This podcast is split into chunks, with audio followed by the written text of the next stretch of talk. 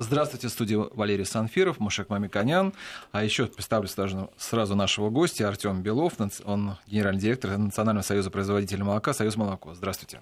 Здравствуйте. Добрый день. У нас сегодня, как вы уже поняли, с темы, которой будет наш эксперт сегодня присутствовать, это будут вопросы молока, и мы будем подводить итоги года, будем говорить о том, что удалось, не удалось, что следует в следующем году. Но перед программой мы вот так вот поговорили, мне даже вот интересно, вот с чем ассоциируется у нас ну, не то что молоко, а кто дает молоко. То есть у нас вот мне вот я по образу, по бренду, это, это бабушка, кувшинчик, травка, там еще чего-то. Но вот самую вот корову я вот как-то даже не могу. Но это образы, которые создает реклама, но это на самом деле так, потому что это подыгрывает архаичным э, чувствам потребителей, что э, хорошее молоко может быть только от деревушки, от бабушки. от бабушки и так далее, и так далее. Но это э, другую аналогию мне бы хотелось привести. Иногда показываю, что у нас пель- реклама пельменей идет, э, пельмени у нас руколепные, что только ручную лепят. И э, огромно, представляешь, когда э, огромный зал э, разного возраста женщин руками лепят эти пельмени. Это ужасно, с моей точки зрения. Да? А если бы показали, например,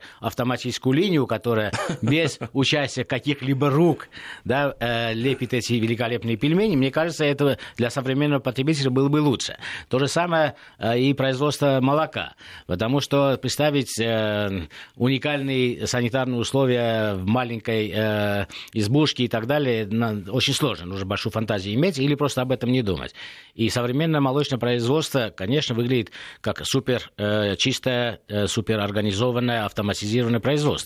И нужно сказать, что с получением молока дальнейшие процессы в молочной промышленности относительно мясной промышленности значительно легче автоматизировать потому что это жидкий продукт, э, он э, легко перемещается, пере, э, ну, Я понимаю, да. мы сейчас это все будем говорить. Да, поэтому просто... это образ такой, да, это добрый, хороший образ, но на самом деле большое количество ну, молока ну, получается кажется, другим образом. Да, но мне кажется, на самом деле, с точки зрения вот хороших идей для дальнейших рекламных кампаний, это очень правильная идея, да, то есть все-таки роль коровы, там роль а, современных ферм, а современная ферма действительно выглядит, например, потрясающе, да, и я вот там, например, со своими детьми некоторое время назад выезжал, не первый раз у меня выезжали на ферму, смотрели, это, конечно, производит на детей особенно неизгладимое впечатление, потому что это действительно а, красивые строения, зеленые поля рядом, там коровы, там телятки маленькие в этих телячьих там своих этих деревнях, да. Это на самом деле действительно выглядит там очень классно, потрясающе. Мне кажется, это как раз тот образ, который до сих пор до конца не докапитализирован в рекламе. На это, да, кстати, я... нужно обратить внимание, потому что вы правы, мы все время вращаемся вокруг как бы потребителя, да, вокруг и... бабушки, которая его производит, а, э,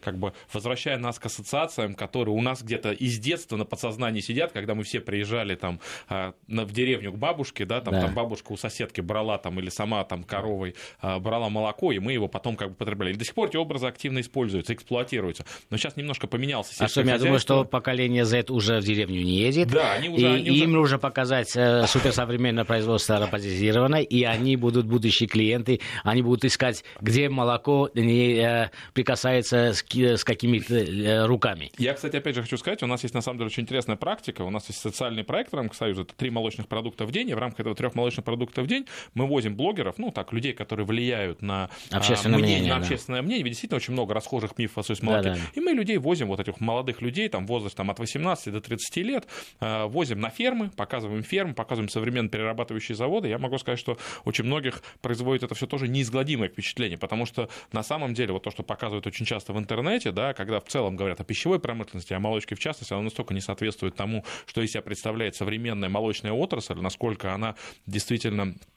развито, модернизировано, современно и выглядит а, привлекательно для взгляда просто потребителя, который приезжает, да, то есть нет такой ассоциации, вот приехал на производство и после этого молоко пить перестал. Ты приехал на производство и понял, как это производится, и ты Но... понимаешь, что молоко можно и нужно пить. Это он на самом деле такой Но для справедливости, проект. я хочу сказать, что э, на самом деле мы э, хотим иметь э, в этой отрасли вообще в аграрном секторе баланс между средними и мелкими производителями и молочная промышленность как раз очень располагает, что возможно такое, да, локализованное производство Конечно. на удаленном хуторе или в деревне, и возможность доставки этого молока в общий объем или специализированная вот, продажа либо этого молока. молока либо, либо То есть продуктов молочных. На любой да. вкус. Это вопрос выбора. Нельзя склоняться конечно, ни туда, ни туда. Конечно, это вопрос конечно. выбора. И у нас в стране, мне кажется, этот выбор уже есть. Хорошо. Но... А 2019 год, в таком случае, можно сказать, вот вы говорите, мелкое производство, одна-две коровы. А это сейчас уже осталось или все уже? Мы перешли уже к большим? Ну, вы знаете, на самом деле, вот абсолютно правильно мужик говорит, у нас очень многоукладное, на самом молочное производство очень многоукладное. У нас действительно большое количество небольших личных подсобных хозяйств. Их действительно становится все меньше и меньше, но это связано с общими трендами, причем не только российскими, а мировыми. Люди действительно уезжают из деревни, развивается высокотехнологичное хозяйство. Но еще остаются вот эти, вот, вот эти небольшие хозяйства с одной-двумя коровами, а, которые действительно как бы еще функционируют, производят молоко и так далее. Очень активно развивается а, фермерский сектор. Но фермерский сектор развивается не просто с точки зрения того, что фермеры держат коров. Очень часто они занимаются переработкой продукции. Особенно вот последние пять лет после а, вот двукратной девальвации, введения санкций, очень динамично развивается, например, сегмент фермерского сыроделия. И да. очень часто этот сегмент развивается не отдельно сам по себе, да, он может появился как сам по себе, да, как переработка. Но сейчас очень часто это действительно такие вот полноценные интегрированные хозяйства. И очень успешные по качеству, они да, уже конкурируют да, по качеству. Да, где на самом деле есть у вас коровы, у вас могут быть козы, иногда овцы, и производится, например, сыр, производится молочная продукция, эта продукция продается недалеко от фермы, там в радиусе, например, 50 километров. Там, если вы посмотрите, практически во всех регионах, ну, я наверное, не назову регион, где нет подобных, вот, собственно говоря, хозяйств, и эта продукция пользуется, на самом деле, очень большой, очень большой популярностью. Но ну, вы знаете, бы... Чукотка, да, да там, там резкий рост поголовья был, я вот помню статистику в 2018 году, там, по-моему, на 50% выросло поголовье, по-моему, там с 6 до 12 коров, там, ну, то есть там, ну, там, там просто действительно нет животных, там это... Ну. Я бы хотел вот э, поддержать вот такую форму, потому что э, э, мелкого производства э, сыров, даже кисломолочной продукции. Почему? Потому что это имеет очень важное значение для альтернативного э, сельскохозяйственного производства, потому что часть населения будет уходить от свиноводства, которое в маленьком объеме невозможно, ну, по разным причинам. Ну, это мы находимся в временном пере, э, переходе, и мировая практика это показывает. То, что происходит сейчас во Вьетнаме, в Китае, говорит о том, что э, биологическая безопасность э, в свиноводстве, она уже э, перешла границы возможного, что в маленьких хозяйствах это экономически нецелесообразно. И, по всей видимости, мне предполагается, что многие э, жители села постепенно должны переходить на те виды деятельности, которые относительно безопасны и все-таки экономически целесообразны. Вот производство, локаль, локальное производство молока или продуктов высоко, высокого передела, великолепного качества сыров, которые многие наши маленькие э, компании, фермеры э, производят. Мне кажется, это очень хорошая альтернатива, ее нужно поддерживать, лелеять, э, ставить во главу угла, потому что что именно туда могут шагнуть те э, семьи, которые остаются на селе, их дети могут видеть этот бизнес и повторять этот бизнес, а не пытаться производить такие э, животноводные э, виды, которые э, биологически не могут быть э, в маленьких формах. Артем вот сейчас сказал о том, что у, них есть, у вас есть программа 3, три молочных продуктов в день. Да. Мы, мы говорили об этом. О продуктах, но... Не, не, почему... мы говорили о трех продуктах. Институт а, питания утро... у нас не, не, а, неоднократно утром и вечером. Но мы говорим, что минимум два. Да. Ну, по крайней мере, утром и вечером. Но, но при этом вот, это говорит о том, что здоровый образ жизни ассоциируется с молоком, и при этом мы видим тенденцию этого года, что но если там дестабилизация некоторая или падение даже происходит, потребление молочных продуктов. Почему? Ну, это правда. Действительно, у нас ситуация... Это связано в целом с динамикой, а, которая, процессами, которые происходят у нас в экономике. К сожалению, действительно, последние несколько лет располагаемые доходы населения падают, а молоко, она социально значимая категория очень чувствительная, молочная продукция в целом, очень чувствительная к ценам. То есть рост цены, даже минимальный, он очень серьезно сказывается на объем, объемах потребления. Поэтому, к сожалению, да, действительно у нас э, вот по, по последние несколько лет вот эта вот тенденция снижения потребления, она э, выражена. Хотя, например, до 2014 года прирост потребления в зависимости от категории составлял 4 до 6 процентов. Артем, это так и не так. Давайте все-таки здесь посмотрим вторую сторону. На самом деле потребление пищевых продуктов э, при э, последнем экономическом вот угу. кризисе, который мы в 2014 году имели и так далее, по э, белковым продуктам я в целом не вижу. Я вижу, что э, все-таки увеличивается потребление белковых продуктов. Молоко очень важно, оно чувствительно, я согласен с вами полностью. Нет ли здесь элементов учета? Может, мы что-то учитывали, э, сейчас не учитываем, или наоборот, новые формы сертификации, прослеживаемости неким образом отразились на недостаточно легальной торговле молочными продуктами. Ну, как вот, вы считаете, вот, есть ну, ли это составляющая? Ну вот в случае с молоком действительно у нас нас есть помимо традиционных молочных продуктов достаточно большая группа, которая, кстати, росла последние пять лет, потому что более доступна, чем традиционная молочка. Это продукты заменители молочных жиров, а, которые помимо а, молочной компоненты, то есть животных жиров, содержали еще и заменители молочных жиров. То есть те, которые делаются, например, Это явилось причиной масел. Э, компрометации многих производителей. Ну, ну, в каком-то да. смысле, да. В каком-то да. смысле, да. Доля фальсификата на рынке действительно там в 2015 году достигла своего мини максимум. Да, сейчас она снижается, но у нас была довольно большая доля фальсификации молочной продукции на рынке. Ну, да, давайте это... скажем, что фальсификация это страшное слово, которое требует расстрела, кажется, да. Но на самом деле речь идет о том, что на этикетке не декларируется да, да, пищевой да, да. Э, относительно безопасный продукт, потому что здесь э, спорно, да, да научные споры идут. Э, но все равно это должно быть вынесено на этикетку. Поэтому, если в молочном продукте содержится э, растительные масла, то в этом случае это нужно указать всего лишь на этикетке. Да, если да, не указывать, ну, называется фальсификатом. Да, ну, мы говорим, конечно, когда, например, производится продукт с использованием ЗМЖ, да, растительных жиров, но об этом не сказано на этикетке. Продукт гораздо более дешевый и позволяет тем компаниям, которые это делают, зарабатывать ну, очень приличные деньги. На самом деле этот год был переломным в этом смысле, потому что э, и переломным с точки зрения, наверное, эффекта для потребителя потому что в этом году у нас поменялись наименования продуктов, да, да, да. А, которые позволили потребителю более четко идентифицировать продукт, который он покупает. То есть если раньше, например, на полке мы могли найти сырный продукт, сметанный продукт, творожный продукт, что, в принципе, для потребителя, вот рядового, да, ну какая разница между сыром и сырным продуктом? Если вы не специалист, ну, плюс-минус, про ну, сыр же, про сыр. Ты да, воспринимал но, как но, один и тот же продукт. Ну, а, а общественная дискуссия дошла своего апогея еще 2-3 года тому назад. На самом деле потребители не понимали, э, да, да, все говорят по-разному, они растерялись что означает э, молочной категории. И вот. поэтому эти решения были крайне необходимы и с экономической точки зрения, конечно, и с точки зрения э, реабилитации и самой категории. и очень важно, что эти решения были приняты. Эти решения действительно были приняты. Сейчас мы видим, что у нас есть продукты, которые э, являются традиционными молочными. Давайте скажем которыми... конкретно радиослушателям. Сейчас как э, молочные прилавки должны выглядеть и выглядят? Ну, смотрите, на самом деле, э, с точки зрения наименования продуктов, у нас есть продукты, которые сделаны из молока, и названия которых мы все знаем, сыр, масло, творог, э, сметана и так далее. Есть продукты, которые могут произвести заменители молочного жира. Сейчас они называются э, молокосодержащие продукты с заменителем молочного жира, произведенные по технологии. Например, да, хотя сметаны, я считаю, что это длинное например. название, может быть, что-то другое, но зато со временем будет придумано, может быть, что-то прибудет, но очень важно, что потребитель понимает. То есть разница между сыром, сырным продуктом и вот этим продуктом, произведенным по технологии, ну, достаточно однозначно. То есть здесь вопросов, в принципе, между этим продуктом и а сыром... здесь у меня возникает никакого э, практически не возникает. Один из каверзных вопросов.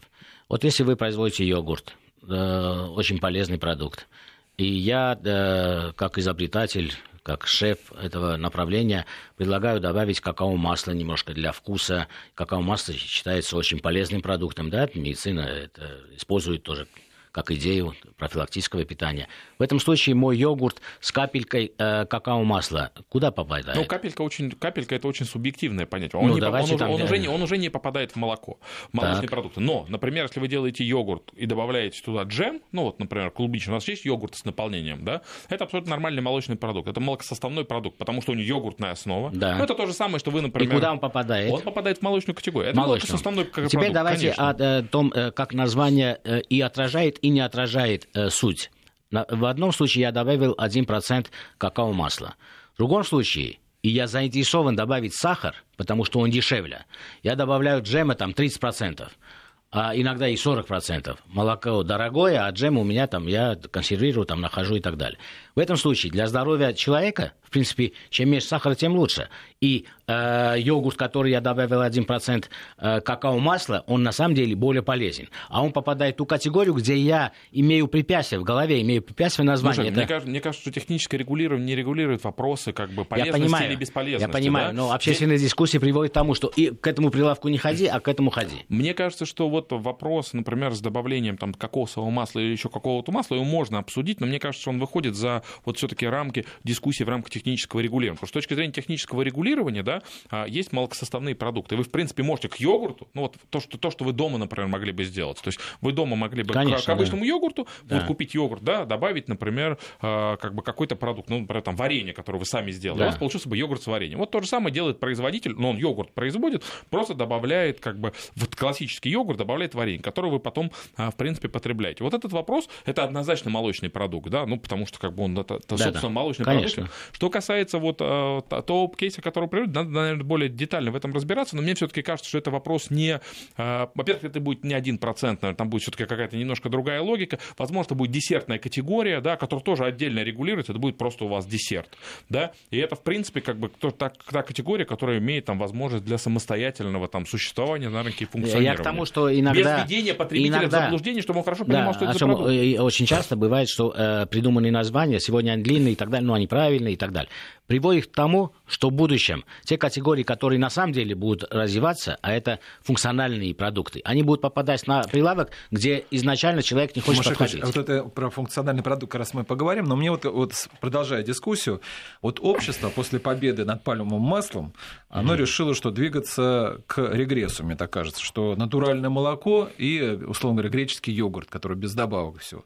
Это вот самое здоровое, но при этом все хотят какого-то разнообразия. Вот на ваш взгляд, вот как совместить эти вещи? Вы знаете, я могу вам сказать, что на самом деле, вот мое субъективное мнение, если убрать с полки сыры, например, не брать сыры, да, а, то молочная полка в России одна из самых широких в мире. Вот в моем понимании, с точки зрения разнообразия продуктов, которые мы можем найти в нашей полке, я не знаю, вот вы когда приходите в магазин, например, типа Ашана, гипермаркета, елки-палки, там несколько пролетов только с молочной продукцией. Там у вас и масло, и йогурты, и десерты, и еще пролет отдельно с молоком, там и так далее, и так далее. У нас очень широкая категория. На самом деле, даже по сырам она очень, очень широкая и вполне может успеть успешно конкурировать с а, европейской полкой. Более того, я могу сказать, что в последнее время появляется очень много йогуртов, которые, кстати, бьют вот в те тенденции, которые есть на рынке. Например, стремление к здоровому образу жизни, потребление высокобелковых продуктов. В свое время у нас, например, появились а, продукты на основе а, сыворотки, сывороточные молочные продукты. Сейчас у нас активно развивается тематика, например, с высокобелковыми йогуртами, ложковыми, питьевыми. Не буду называть компании, но есть целый ряд компаний, которые активно входят, на самом деле, в этот сегмент.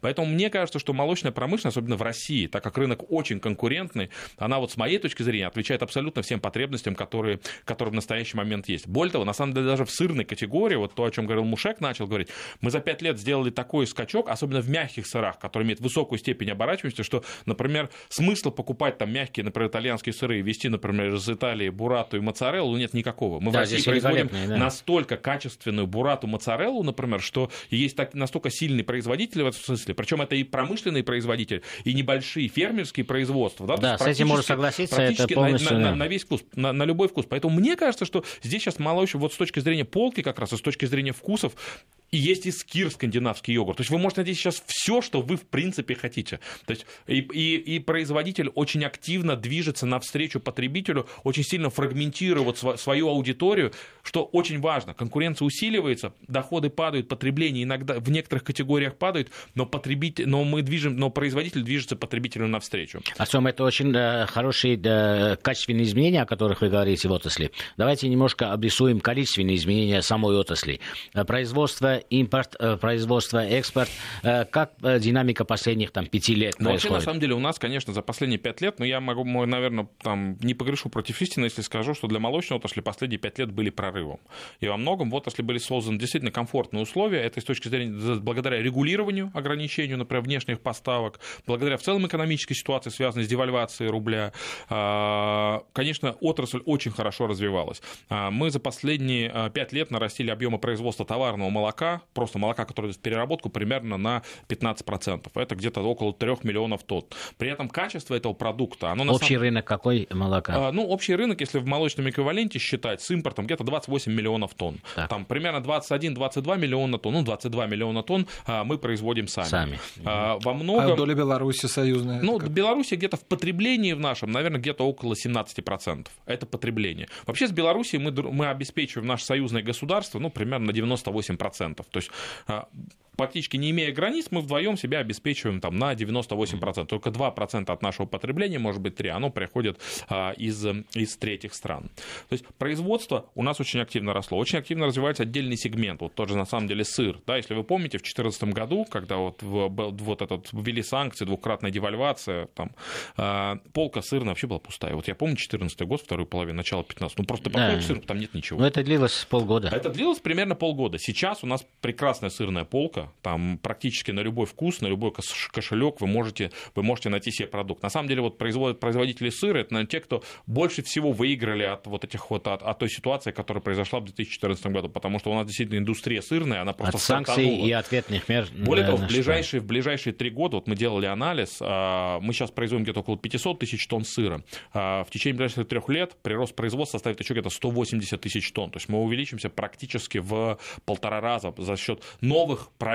Причем, кстати, что самое интересное, опять же, несмотря на что бы там ни говорили, в нашу сырную, например, отрасль активно инвестирует не только российский бизнес, очень активно инвестируют иностранцы. Два завода строит Савенсия в России, а, расширяет производство DMK, а, расширяет производство еще целый ряд производителей крупных, инвестирует деньги Артем, Хохланд. Это, это, это, это количественная да, оценка тоже да, понятна. Мы производим около 21 миллиона ну, 22, да. 22 э, потребляем 28. Э, 28. Сколько миллионов из Белоруссии приходит? По итогам прошлого года где-то около 5 миллионов. Около 5. Белоруссия, да. это союзное государство, границ нету, все замечательно. Вот э, какова часть э, восстановленного молока, порошкового молока? Я очень большой э, сторонник того, что порошковое молоко это высококачественный, хороший продукт. И он просто э, помогает нам переходить сезонность. Но некоторые потребители считают, что это плохая вещь, но все-таки в этой доле какая часть идет Очень через... небольшая. Вот на очень самом деле, мужик, здесь нужно очень четко понимать. Понимаете, мы вот опять же, очень много мифов вокруг молока. Вот один мы хотим мифов, как раз... Да, один э, из мифов это относительно того, что все молоко, которое мы пьем, это вот, условно говоря, порошковое молоко какого-либо, да, да. хотя он не порошковое, да, это в принципе принципе... А, восстановленное молоко, да, это, которое это натуральное молоко. да.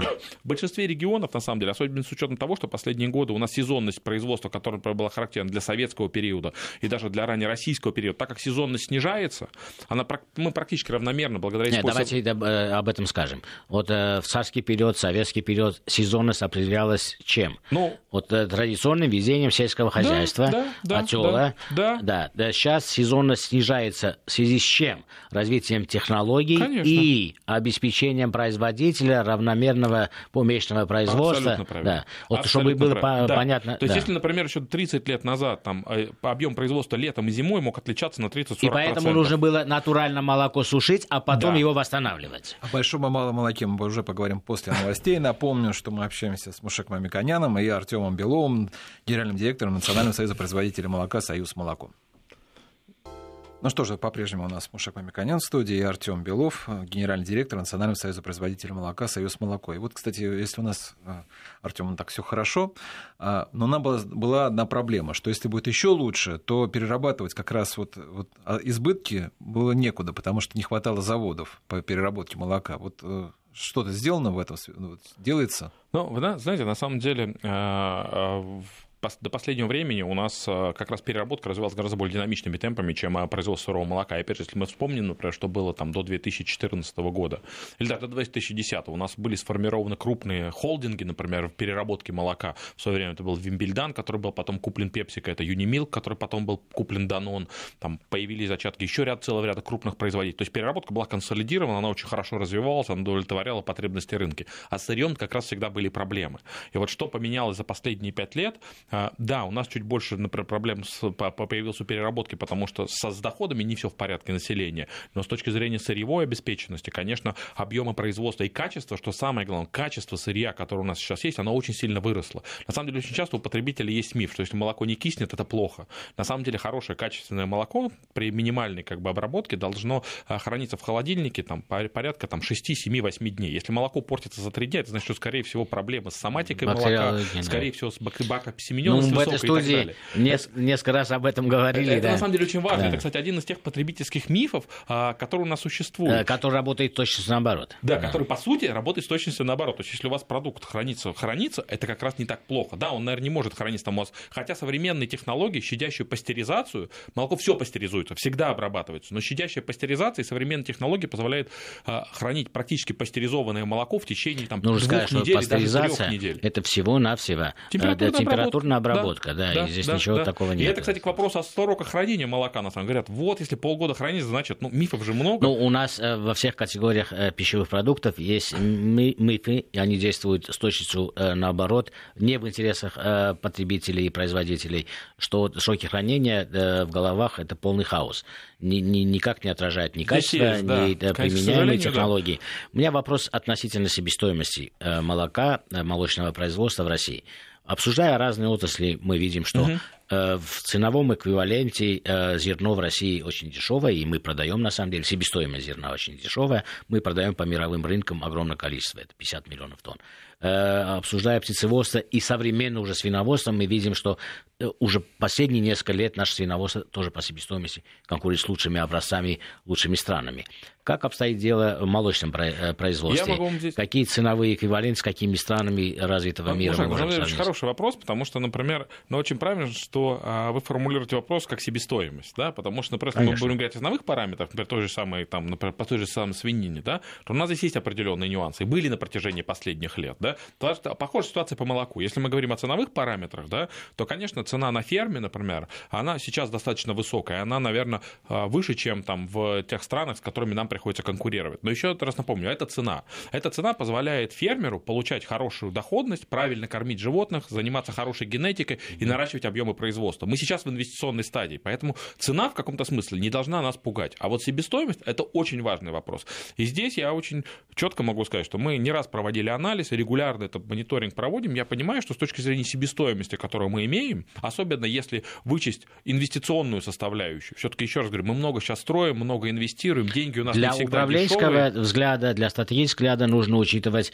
э, с вычетом инвестиций, конечно, потому что конечно, инвестиции мы отдадим, конечно, а потом конечно. уже будет реально вот стоимость С точки зрения операционной себестоимости, поверьте мне, мы очень конкурентоспособны. Вот сейчас в молоке, по моей оценке, модернизируем примерно 60-70% а, производства. Ну, то есть вот 60 вот как это выглядит? Это в долларах или да, в евро или в рублях? Да, себестоимость э, производства ну, смотрите, лучших производителей? Ну, смотрите, нас... операционная себестоимость, наверное, сейчас она варьируется от 16 э, до 18 рублей в среднем. Она бывает иногда чуть-чуть поменьше, ну, иногда да. бывает чуть-чуть побольше. Да? Но от 16 до 18 рублей, наверное, это вот такая средняя, усредненная себестоимость. Плюс к ней нужно... За литр. А? За да. литр, да. Плюс, конечно же, к ней нужно добавить сейчас инвестиционная составляющая. Не, давайте не будем добавлять инвестиционную составляющую, потому что это финансовая составляющая, кредиты были, кредиты отдадут и так далее. 16-17 э, рублей. 18, 17, да. 17 э, возьмем за середину эквивалентно рублю. Какова цена на ферме в Дании, в Германии, в Новой Зеландии, Э, в Канаде. Э, у нас есть такие сведения? Себестоимость? Себестоимость. Ну, смотрите, там а, себестоимость а, в странах, которые производят много молока, та же самая Голландия, та же самая Дания, та же самая Германия, она на самом деле очень близка к цене, да, к цене молока на ферме. Сейчас цена в Европе в среднем, в среднем а, порядка 32-33 евроцентов. Она более низкая, например, в странах Восточной Европы, более высокая в... То есть это дороже, чем стран. у нас, потому что 21 Конечно. рубль получается, а у нас 17 в среднем. Да, да, да, да, да, да, mm-hmm. да. В их 21 рубле. Сколько субсидий государств? Потому что в Европе очень большие субсидии. Очень разница. Тяжело очень... считать или мы можем всё условно посчитать? Вот, могу сказать, что все очень зависит. Ну вот, например, я вот очень люблю приводить пример Швейцарии. Они очень, они, в принципе, производят довольно много молока, они лидеры в производстве сыров. И я вот когда посещал, например, их ферму, вот есть ферма, там 20, 20 коров. Да? А ферма с 20 коровами ну, может иметь выручку в несколько тысяч долларов в год. Да? Да. Но при этом государство, например, этой ферме и семье из трех человек дает субсидию порядка 60 тысяч франков а, ежегодно. Ну, ну, для, это, для, это для сохранения. Для поддержания для уклада. Поддержания, конечно. Да. Плюс Швейцария вообще, в принципе, в этом смысле, а, в Швейцарии там существует молочный коммунизм, потому что они дают определенные субсидии на экспорт продукции, они не входят, например, в Европейский Союз. Ну, да? давайте возьмем Новую Зеландию, потому что вы взяли самый неудачный с точки зрения Нет, пример. Это, это, это он с какой точки зрения удачный? Он удачный с точки зрения, он показывает одну из крайностей. Вот Швейцария, ну, это крайность, когда даются очень большие субсидии. И деньги даются не кому-либо, а даются для удержания уклада э, да. самого швейцарского да, фермерства. Да, да. Есть да. скандинавские страны, где тоже достаточно большой уровень поддержки, то же самое Валио, да, а, та же самая Финляндия, та же самая Швеция, там действительно достаточно серьезный уровень поддержки. Есть примеры, о которых вы правильно говорите, например, Ирландия и Новая Зеландия. Там экстенсивный тип, тип сельского хозяйства, практически круглогодично животные находятся на выпасе. Мы вот предварительно обсуждали породы, например, да, там специфические породы, которые на вольном выпасе дают продукт с очень высоким долей, с высоким, высоким объемом содержанием жира, с очень высоким объемом содержания белка. И действительно в этих странах практически а, нет а, как таковой государственной поддержки. Там есть на самом деле кооперация, там есть кооперативы. Фонтера, например, новозеландская, это крупнейший кооператив. Керри Голд, например, в Ирландии, это крупнейший кооператив. Кооперативы фермеров, которые объединяются, развивают собственную переработку, упаковку, как бы и продают свою продукцию. И у них себестоимость как сравнивать с нашей себестоимостью? Ну, вы знаете, у них, конечно, а, в Новой Зеландии, в Ирландии одна из самых низких стоимостей. Ну и сколько для э, понимания? 10 рублей на наши ну, деньги, нет, ну, 12, 10, наверное, 15. Ну, нужно пересчитывать, нужно пересчитывать да. на евро. Она, если сравнивать с европейским уровнем, при сопоставимых, э, при сопоставимых э, жире белке, она дает примерно минус там, 4-5 евроцентов. Это вот в текущий момент, потому что понятно, что цена... Понятно. цена Но она... нужно как... иметь в виду, что да, климатические условия позволяют круглогодичный выпас. Это да, удешевляет и мясное производство, и молочное производство. Но в случае с Новой Зеландией дорожает дорога, транспортировка. Ну, на самом деле, тут, тут на самом деле не играет, на самом деле, с точки зрения торговли молочными продуктами, она не играет роли, потому что... Тор... Виде. Конечно, торгуется же четыре позиции, на самом деле. Биржевые сыры, чеддер, сливочное масло, это жиры животные, это сухое обезжиренное молоко, сухое цельное молоко. Это продукты, которые а, содержат в высушенном виде очень большое количество жира, жира белка, да, и при этом доля логистической составляющей там, там не такая уменьшается, большая. Да, да, она существенно уменьшается. Поэтому действительно они имеют в каком-то смысле естественное конкурентное преимущество. Кстати, очень похожая ситуация, например, с Латинской Америкой, потому что Аргентина и Уругвай тоже, в принципе, похожую модель реализуют, но у них там немножко больше проблем с природно-климатическими условиями, особенно последние годы, там эти постоянные засухи, то у них то, то засухи, то ураганы, это в результате приводит к тому, что очень неустойчивое производство молока. Но вот если брать ту же самую Новую Зеландию, да, действительно, они очень устойчивые, с точки зрения себестоимости, конечно, с ними довольно тяжело Артем, но да, наше правительство тоже да, выделяет достаточно большие субсидии молочной промышленности России. Конечно. Я бы хотел, чтобы вы сказали, как это в денежном выражении э, отражается на единицу э, себестоимости молока. Вот если бы не было субсидий государства, вот мы имеем среднюю цену, вы сказали, 16-18 рублей, ну, плюс-минус ну, от смотрите, сезона, все... да. Э, вот если бы не было э, государственных субсидий, или на килограмм приблизительно, сколько это субсидия? Ну, опять же, государство дает ежегодно, примерно вот последние несколько лет, порядка 35 миллиардов рублей на молочную промышленность. В следующем году это будет примерно такая же сумма. Если посчитать на литр, это не очень корректно, но если посчитать на литр, это прям полтора рубля на каждый литр произведенного молока. Да, там при себестоимости, условно говоря, там в 17 рублей, ну, это чуть меньше, чем... Это, я к тому, это что примерно там порядка 8%. Э, э, многие критики вообще аграрной э, политики России, их все меньше и меньше становится, потому что аграрная результат политика, есть.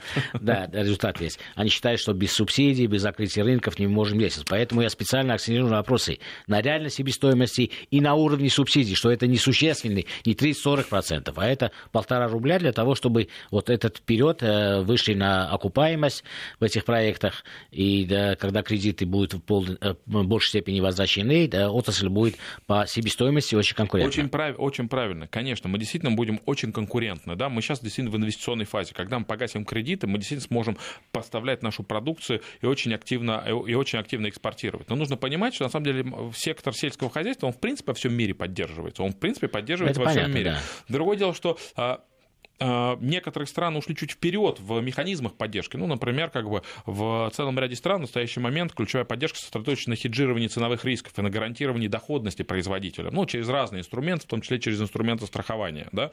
Но я думаю, что мы тоже к этому в какой-то момент придем, но это вопрос будущего. Да? Сейчас у нас есть более актуальные, более приоритетные задачи, но мы понимаем, что механизмы эти будут меняться Но актуальным является и регулирование. Регулирование и э, в пищевой промышленности в целом, э, регулирование бизнеса в целом, очень много э, дискуссий на эту тему. Вот как э, государственное регулирование отражалось, отражается и будет отражаться на вашей отрасли? На Потому что... Очень... Угу. На самом деле очень серьезно влияет регулирование, абсолютно право. У нас в последнее время, не знаю, с чем это связано, но действительно государство э, очень большое количество новелл, э, особенно в сельском хозяйстве, пытается реализовать. У нас действительно очень серьезное ужесточение экологического законодательства, не всегда оправданное. У нас в э, последнее время очень активно э, внедряются различные системы, марки, системы прослеживаемости продуктов. И с одной стороны идея благая, но с другой стороны везде должно быть разумный баланс. У нас, например, есть сейчас Меркурий в нашей молочной отрасли, в продукции животноводства. Сейчас ну, давайте ФНС... скажем, что означает Меркурий. Меркурий означает, что начиная от фермы получения молока до и последнего до, этапа продажи, да? э, потребитель, контролер может э, увидеть, э, какие этапы, какие сроки эта продукция прошла, и он достоверно знает, что эта продукция была произведена на такой-то ферме и или каким-то предприятием. И да. не является... Это очень важно. И поэтому это очень положительный пример вы рассказали. Что э, вас э, менее устраивает и вы считаете избыточным? Ну, сейчас, на самом деле, нас, конечно, очень сильно беспокоит то, что э, есть определенная новелла, связанная с внедрением дополнительной системы маркировки. По сути, дублирующая система к Меркурию, которая инициирована, э, ну, условно говоря, другим ведомством, да, там, другими интересантами.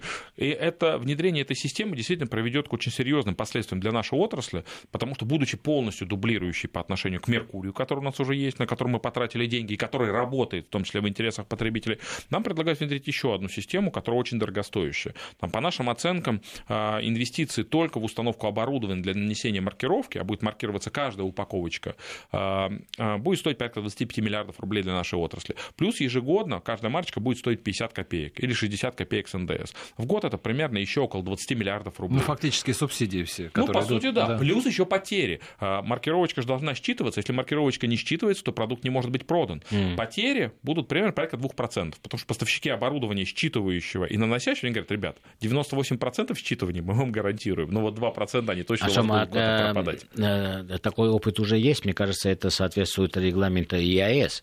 Почему? Потому что маркировка, например, в Армении совсем маленькая упаковка имеет свою маркировку. Может, вам изучить этот опыт и посмотреть, он на самом деле негативные последствия имеет? Ну, знаете, на самом деле, ну, по большому счету, мы все и так имеем маркировку. Во-первых, во-первых, а, у нас есть штрих-кодирование. Во-вторых, у нас есть, извините меня, маркировка, где просто написано, где и когда произведен продукт. Да, поэтому в каком-то смысле вот эта вот система, которая, она просто дублирует либо Меркурий, она, она просто на самом деле избыточна. При этом вся прибыль молочной отрасли вот за 2018 год составит примерно 35 миллиардов рублей. Вот те три пункта, о которых я сказал, покупка оборудования, а, нанесение кодов, стоимость марочки и потери, это примерно нанесение, а, вернее, оборудование 25 миллиардов рублей, и марочка и потери это еще примерно около там, 40 это значит, миллиардов чтобы компенсировать, вам нужно цены поднять. Ну, нам нужно поднять цену, но, но я боюсь... рынок не дает цены поднять. Рынок не дает поднять цены. Вы должны понять, что на самом деле это будут очень серьезные последствия, потому что по нашим оценкам примерно на 2-3% вырастет себестоимость. Это приведет к тому, что будет снижаться потребление молочной категории. На самом деле потеряют региональные бюджеты, потому что снизится прибыльность предприятия. Это значит, что налог на прибыль, который частично идет в региональные бюджеты, будет, будет, будет потерян. Да, это ну, значит, давайте будем надеяться, что бюджеты. эти ведомства найдут э, э, электронную возможность э, как-то без производителя совместить эти системы. Понимаете, проблема... Меркурия, штрих-кода. Вы понимаете, а, мужик, проблема совмещения заключается в том, что Технически я не сомневаюсь, что это можно сделать. Проблема просто в том, что даже если мы технически совместим 50 копеек, мы все равно будем платить. То есть вопрос же в том, что мы в любом случае 20 миллиардов рублей без НДС или 24 миллиарда с НДС должны ежегодно платить. Вот же на самом Но деле в чем оппоненты вам проблема. скажут, э, вы и Меркурий не хотели вступать как молочная отрасль, из-за вас эта э, система была отложена раз, мужик, отложена но, два, мужик, отложена но, три, и наконец вы внедрили, сказали, все замечательно. Мужик, да. Но ведь на самом деле это разумно, как бы диалог бизнеса и государства в том, что и заключается, да, что государство говорит, я хочу сделать вот это, бизнес говорит, ребят, давайте подумаем, мы вместе думаем, мы вместе дискутируем. Да, в какой-то момент времени мы поняли, ну хорошо, Меркурий внедрили, мы затраты понесли, эффект он свои, свои, свои, свои, свои имеет. Это же вопрос дискуссии дискуссии, да? Сейчас нам говорят, давайте сделаем еще одну систему, которая будет делать то же самое. Но здесь уже у любого здравомыслящего человека возникает вопрос, а зачем нам нужна вторая система, если у нас уже есть одна? Артем, у меня такой вопрос. Вот э, сейчас очень много трудностей для бизнеса, э, бизнесмены э, градуируют по значимости э, свои э, проблемы и риски. И вот если мы берем производителя э, молока или переработчика молока, э, как вы бы э, поставили ранжир? Какие трудности он испытывает? Первое, второе, третье. Это финансы, это кадры, это регулирование, это э, недостаток денег у покупателей. Э, как вы скажете, в вашей отрасли есть специфические риски, э, трудности, которые ну, вы испытывает знаете, производитель? Наверное, очень важно, первое, что, на что я обратил внимание, это те вещи, которые мы не можем управлять, это регуляторная политика государства. Вернее, мы очень сложно можем с этим управлять. Вот мы сейчас с вами сейчас проговорили про маркировку, но есть еще, на самом деле, масса вопросов, например, связанных с экологией, да, которые касаются, кстати, не только, например, молочников. Вот, например, у нас есть отдельная ситуация с навозом, да, да, да. который, ну, по-хорошему является органическим удобрением, а с точки зрения государства он является отходом. Понимаете, поэтому маленькая ферма, например, должна получать лицензию на оборот отхода, иметь место, где этот отход оборачивается и так далее, и так далее, и так далее. А если она этого не делает, то она получает штрафы, которые могут достигать десятков миллионов рублей. Вот это вот регулирование, да, оно, к сожалению, не всегда позитивно сказывается как бы на э, деятельности бизнеса. И, конечно, вот подобная регуляторика, она должна быть как-то, как есть такой термин, smart regulation, да, умное регулирование. Нужно подходить вот к подобным инициативам с умом, очень внимательно, на самом деле, на них смотреть. Потому что идея идея экологии тоже, она, она неотвратима, она э, правильная, но да, какими шагами какое-то сделать, я понимаю. Но да, скорость, может быть, изменений не позволяет обдуманно это делать. Потому что на самом деле мы немножко запоздали э, с экологическими этими программами. Сейчас э, выделены деньги, и нужно срочно что-то делать.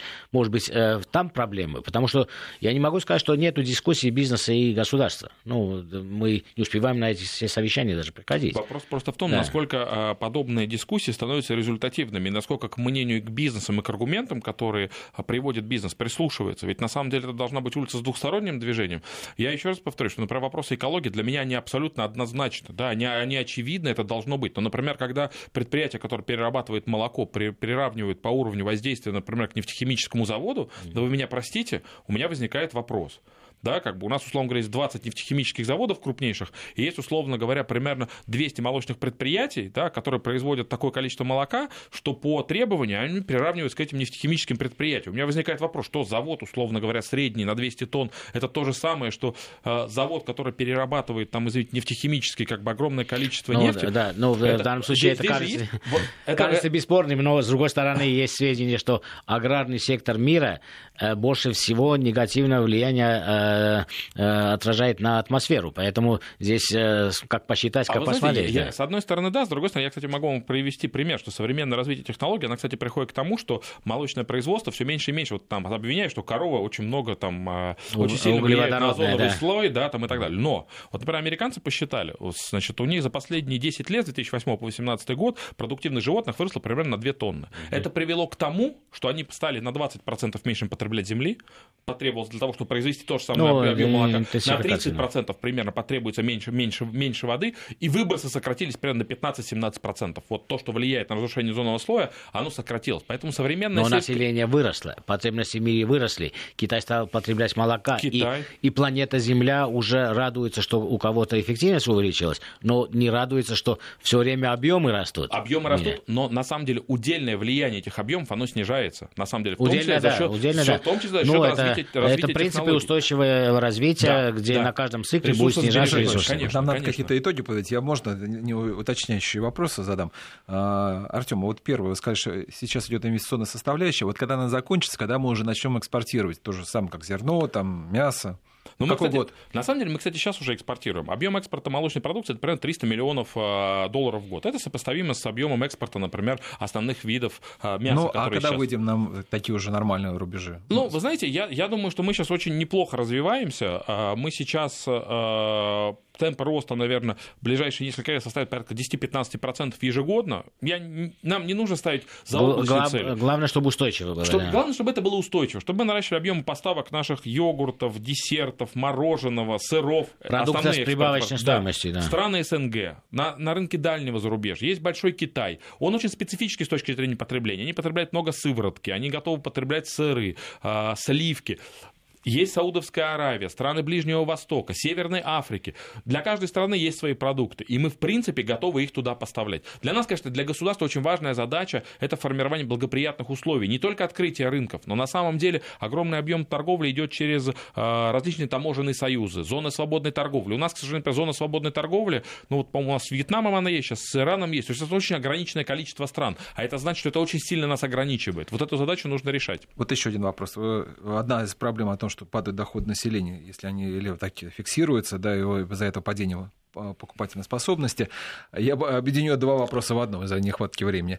На какую категорию граждан сейчас, на ваш, кажется, э, на ваш взгляд, нужно ориентироваться именно молочникам? Молодежь, пенсионеры, у которых не хватает денег? Многодетных э, да. семей, мне кажется, потому что это принципиально важно э, в младенческом возрасте получение э, полноценного молочного белка в достаточном количестве для формирования организма и здоровья иммунитета ребенка принципиально важно с медицинской точки зрения. Это вот моя рекомендация. Ну и очень важно, на самом деле, конечно, все-таки, а, чтобы на уровне семьи в вот самого раннего возраста дети начинали потреблять. У меня, дети очень много пьют молока, и вообще мы едим очень много молочных продуктов. Но я знаю, что это далеко не... не, не, не, не а есть не... цифры, сколько нужно? Вот у нас по мясу были, по-моему, ну, да? примерно 300, 300 килограмм на душу населения считается нормой потребления. У нас сейчас а молока, происходит... молочных продуктов. У нас сейчас где-то около 200.